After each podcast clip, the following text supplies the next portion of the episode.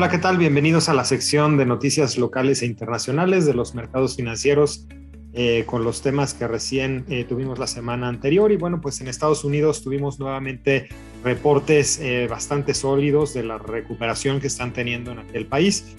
particularmente el reporte de nómina no agrícola salió arriba de lo esperado con una creación de 943 mil nuevos puestos. También el dato de junio eh, se corrigió a la alza y la tasa de desempleo también cayó de forma sustancial desde el 5.9% que teníamos el mes pasado a 5.4%.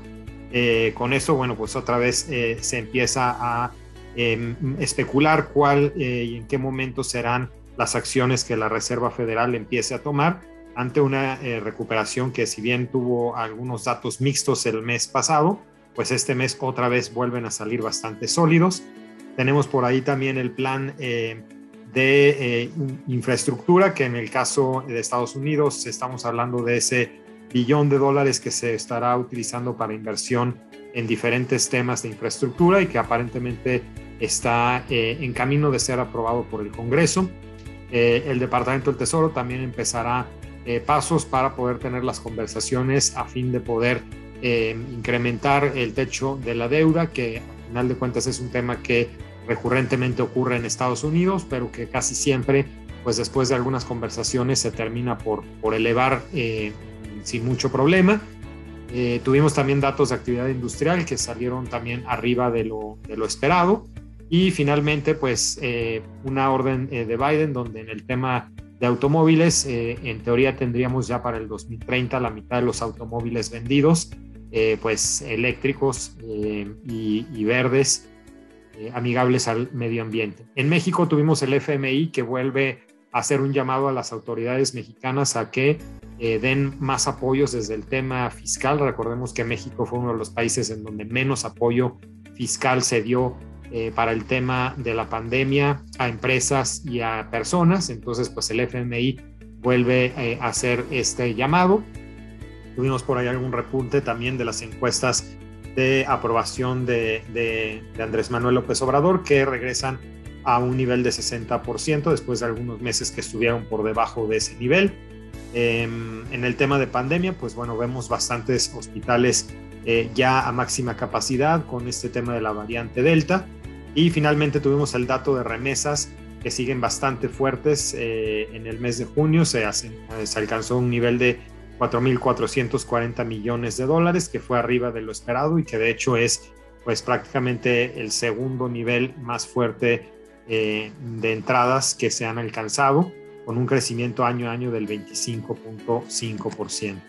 Noticias internacionales, pues en Brasil ya empieza poco a poco a eh, poner el, el mercado atención a lo que serán las elecciones del 2022 y sobre todo pues sabiendo que va a estar la participación de Bolsonaro para reelección. En Perú, pues también ya inicia el mandato del izquierdista Pedro Castillo, después de eh, bastante tiempo de incertidumbre de, quién estaría al mando de este, de este país eh, por lo cerrado de la elección. En todo caso, bueno, ya en esta primera semana lo que vemos es que empieza a acelerarse el comercio con China, particularmente en temas de minería, que es efectivamente pues el fuerte económico de este país. En Europa tuvimos actividad empresarial que también sale arriba de lo esperado, expandiéndose a su ritmo más rápido en 15 años, eh, también con reaperturas, que si bien hay algo de incertidumbre en algunas regiones específicas por la variante Delta, no está impidiendo que los inversionistas se sientan pues bastante cómodos y, y propositivos con las reaperturas.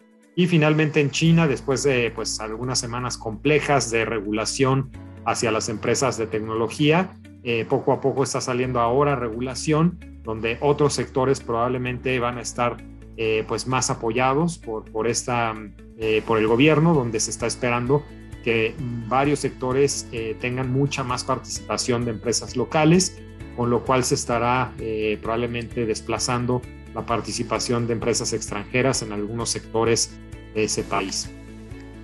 En la parte de mercados, pues fue una semana positiva. El S&P 500, el Dow Jones otra vez eh, rompen récord histórico. El S&P 500 sube casi un 1%. Eh, estuvimos ya pues prácticamente la última semana de reportes trimestrales de empresas en aquel país y realmente siguieron saliendo pues arriba de lo esperado, prácticamente el 80% de, eh, arriba del 80% de las empresas salieron arriba de lo, esperado. En México también el IPC arriba de los 51 mil puntos, también con las últimas empresas reportando sus eh, cierres trimestrales, también arriba de lo esperado en muchos casos. Con eso el rendimiento acumulado en el año es de casi 16%.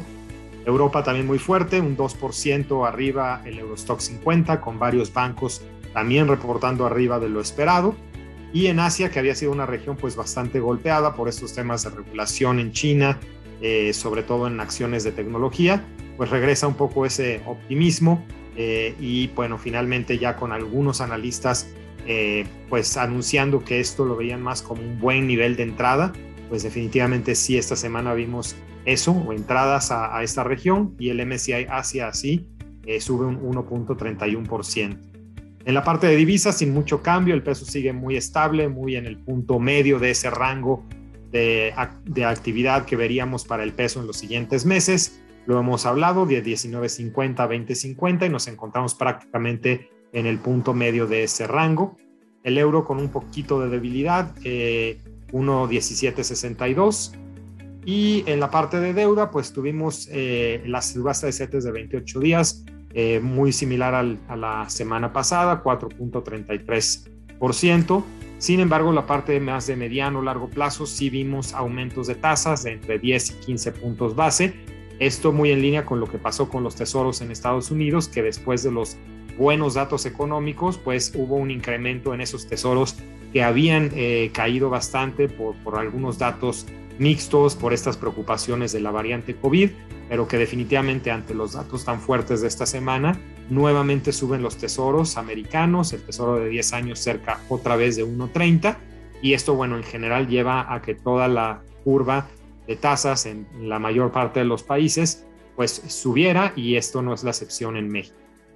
En cuanto a temas de lo que vamos a tener esta semana, pues en México el dato de inflación que sale ya este día 9 y de hecho tenemos ya los datos con una inflación ligeramente arriba de lo esperado, eh, que lleva a estar a la inflación prácticamente cercana al 5,80 en lo que es el dato de 12 meses, pues eh, pone, sigue poniendo algo de presión para que Banco de México aumente tasas. Eh, el día 12 de agosto, que es el otro gran tema que tenemos en México, esa decisión de, de Banjico, que es el, ya la mayor parte de analistas esperan que haya un incremento de 25 puntos base en esa reunión. Adicionalmente tendremos datos de creación de empleo, sueldos nominales y las ventas mismas tiendas de ANTAD. Y en Estados Unidos, pues definitivamente lo más eh, importante será el día 11 de agosto, que es también el dato de inflación del mes de julio, donde pues habrá mucho foco a ver si eh, llega a salir arriba de lo esperado, que ese es pues el gran temor que se tiene con toda esta recuperación tan eh, dinámica que estamos viendo en aquel país. Por el momento es lo que queríamos compartir con ustedes. No olviden revisar nuestras redes sociales y nos escuchamos acá la siguiente semana. Hasta pronto.